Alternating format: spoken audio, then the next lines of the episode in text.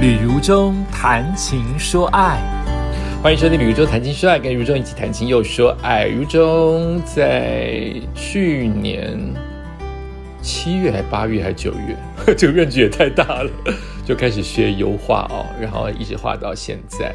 呃，我想谈一谈我十二月画画的经验。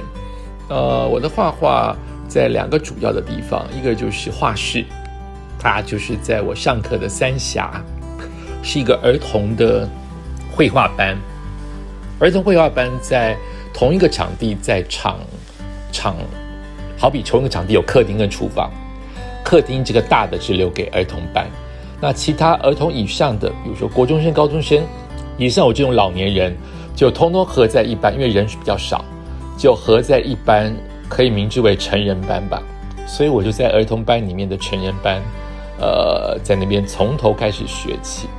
那因为最近的疫情加上感冒的人又开始兴盛了，冬天嘛，对不对？所以我自然而然就会请老师说，那里面比较挤，外面很空的情况，客厅很大情况下，我可不可以在客厅的一角落画？那这个优点是在于我不用感冒传来传去，缺点在于我离老师很远，老师可能在厨房那个场地跟大家一起上课，会忘记我的存在，我需要常常去提醒老师，哎，我在这里，来教我一下。大概就是一个这样绘画的状态，我非常 enjoy，甚至我很认真。我早上十点开门，十点正式上课，我大概九点就等在那边。老师如果九点十五愿意开门，我九点十五就开始上我的课。呃，我目前没有一次迟到过，也目前非常认真的上课，甚至也愿意多花一点钱，下午我也留下来继续画，因为我好不容易从新北市要坐车一小时到三峡去，所以绘画。在那一个至少两个小时的空间，我是非常的专注、认真跟呃学习的愉快状态啊。当然也会有我的压力，就是画不好啊，或者是画不出来的情况。另外一个绘画的场合就是我的家里，我的书房。我现在书房以前是在十五年前还被记者拍过，是新家多么美好、多么漂亮，是我自己设计的。现在就是一个嗯仓库。我的仓库在去年，呃九月就开始堆满猫的东西，十月堆满狗的东西，所以现在是猫狗满满之余，我讲猫狗的时候，猫狗就同时进我的房间来，是什么意思？我也没有叫它们名字，我只讲猫狗，就这么心有感应就进来了。好，另外，在我绘画开始就开始堆积绘画的东西，绘画的器具，现在堆积叫做绘画的作品，我画好，或是我在画。在家画一半或画八成的画，我会拿去画室，就是我上课的地方，请老师指导，在那边完成。以前最早初学习的时候，是整幅画都在画室上课的地方完成。现在我就是为了让更多的时间投入在画里面，我就是在家里完成五成到九成，最后一点点留去给老师评鉴跟修改，或者是呃收到鼓励。所以这样子的。这样子的做法应该也有个半年以上了，所以我需要画大，所以需要放大量的工具在我的家。画室有一套，家里有一套，都是小东西哈。呃，很多的器具我还不会用，还没有教到什么像铲子一般的刮的，像像像扇子一般的，像油漆刷一般的，我都还没有学到。我就是单纯的用笔，呃，来画。从一开始的画，可能调很多的亚麻仁油，让它比较薄。现在我也懂得利用不用薄的颜料，用大量厚的颜料直接上。好，总而言之，我现在的书房是满满的，包括了狗跟猫的东西，以及我的作品。哦，现在发现还有，还有我签名会，我书也放在这里。美美的书房一下就满满的，真的变得很丑很乱哦，所以客人也来的越来越少。好，我现在想我的画到底要怎么办呢？我现在一月为止应该至少十幅，如果加上画室的话，也许十二到十三幅。这未来都会放在我的家，除非有一天我荣幸的卖掉了它们，有人愿意珍藏，不然它只会越来越多。我老师建议我两种，一种就是继续塞，第二种就是把画布拆下来。我不要，太危险了！我又要一拆撕破怎么办？画布一拆，没有那个木架薄很多，变成一张布。可你未来要怎么拼回去啊？太难了，我不要。然后我就问到我的邻居，我的邻居居然也在学画。我上次偷看他的画，真好看。我是素人画风，他们是真正的会画的，以及上过课的，呃，大学生或者是硕士学位的。那个画就是跟我们的画不一样，就是 professional，哎，professional 在讲什么？讲的是教授了，就是非常的 professional，就是非常的 pro，很好看。我在想后面有这个缘分，那就随缘了啊。能不能跟他合租一个画室，一人放一半的画作？我想他也很困扰，他比我更早学画，也是大幅的，一定有更大幅的跟更难摆设的地方。因为我们是邻居，所以我们的平数是一样的，你能塞多少，我就能塞多少。我还只有一个妈妈在旁边啊，当然我还有狗跟猫。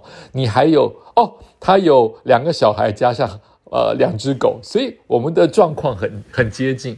那有缘的话，我们就会。我来出来看一下，我的猫开始在调皮了。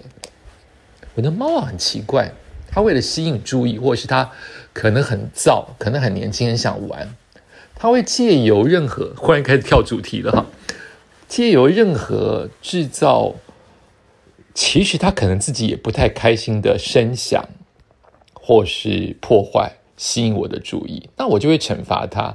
我的惩罚就是，你可能关到笼子里去冷静一下，不要再继续撕我的墙角，不要再继续破坏我的沙发。可是他会用这种方法，他其实被惩罚，他不觉得是被惩罚。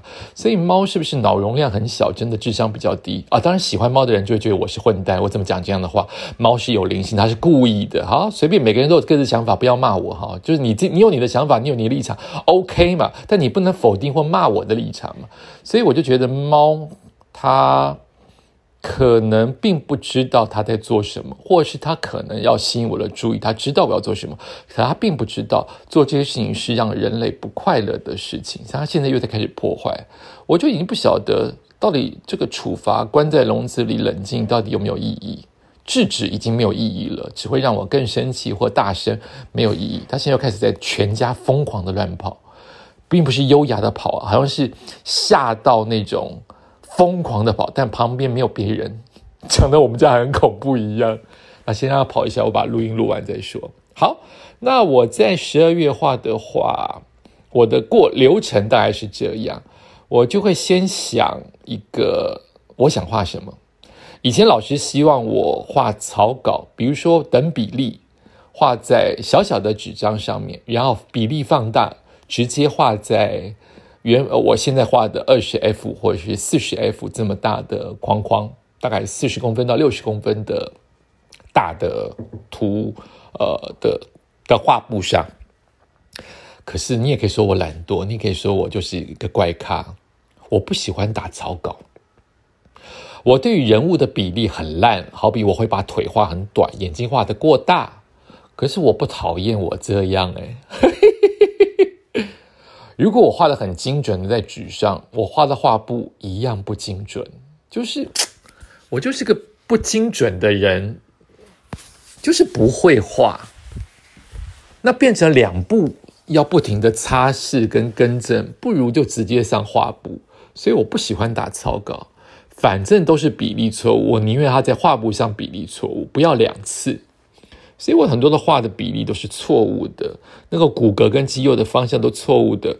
可是我不讨厌，我不讨厌我自己这样子奇怪的画作，哈，很会自我感觉良好。然后画打完这个铅笔的草稿之后，我很喜欢上色，非常喜欢。我喜欢挑选我的颜色，我大概十三幅画只有一次的颜色判断错误，全部盖过，但还好没有很大片。就是我喜欢我的颜色很饱和、很多样，我不喜欢灰灰暗暗的，我喜欢很亮丽的红、亮丽的绿、亮丽的黄、亮丽的蓝，所以我大概是这样子的一个风格。那我最讨厌的事情，不知道你们猜不猜得到？我最讨厌的事情是画边框，也就是说，脸跟五官它可能需要描一下，因为我们的身体的形状在。天空或者在物体都会有一个最深最深的那个阴影，那个线，有人说可以不要画，但我喜欢画看得起来比较立体一点。